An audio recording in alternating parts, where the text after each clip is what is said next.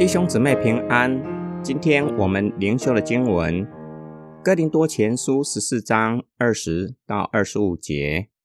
弟兄们，你们在思想上不要做小孩，却要在恶事上做婴孩；在思想上做成年人。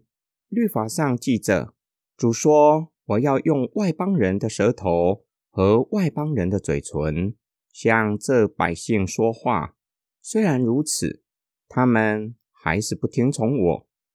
可见说方言不是给信主的人做记号，而是给未信的人讲道，不是要给未信的人，而是给信主的人做记号。所以，如果全教会聚在一起的时候，大家都说方言，有不明白的人或未信的人进来。不是要说你们疯了吗？如果大家都讲到有未信的人或不明白的人进来，他们就会被众人劝服而知罪，被众人审问了。他们心里隐秘的事被显露出来，他就必俯伏敬拜神，宣告说：神真的是在你们中间的。保罗劝勉哥林多人。不要过分着迷于追求方言的恩赐，这样的科目只不过显示仍旧在信仰的初阶，还没有长大成人。保罗从以赛亚书劝勉他们说方言是给不信者的记号，就像先知以赛亚警告百姓，由于百姓不愿意听从先知的警告。神将他们交给说他们听不懂语言的外邦人来治理他们，然而他们还是背逆神，不肯听从神的话。保罗就举一个例子：假如教会聚会的时候，所有的人都说方言，有未信的人进来，听到所有的人都说方言，他们会认为这群人是疯子。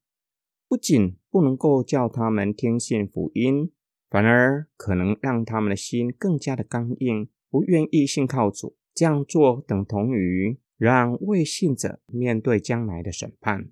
这样做显出我们没有爱他们的心。讲到是给信的人做记号，意思是若有未信主的人进来，会被听见的道劝服，神的道会将人的心显明出来。将人置于上帝的审判之下，叫人承认自己的罪，叫人屈膝于神的面前，必俯伏敬拜神，承认神就在我们的中间，我们的中间有上帝的同在。保罗的教导很清楚，对不信的人说方言，等同于向他们宣告上帝的审判，因为将救恩的信息封闭。使他们不知道要信靠耶稣基督。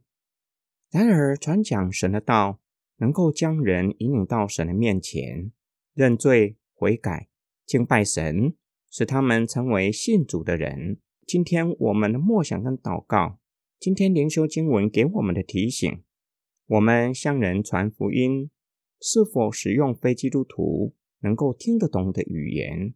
假如使用他们听不懂的语言，指的不是说天使的语言，也不是地方的语言，而是使用只有基督徒才听得懂的术语，或是告诉他们连基督徒都很难做到的命令，有可能成为非基督徒信主的男主。我们这样做，等同于向他们宣告神的审判，叫他们不明白上帝为他们预备的救恩。保罗的教导教导我们。非基督徒领受救恩的管道，就是通过聆听神的道。神的道与神的灵工作，将人引领到神的面前，使非基督徒成为基督徒。我们一起来祷告，感谢爱我们的天父上帝，不向我们隐藏你的奥秘。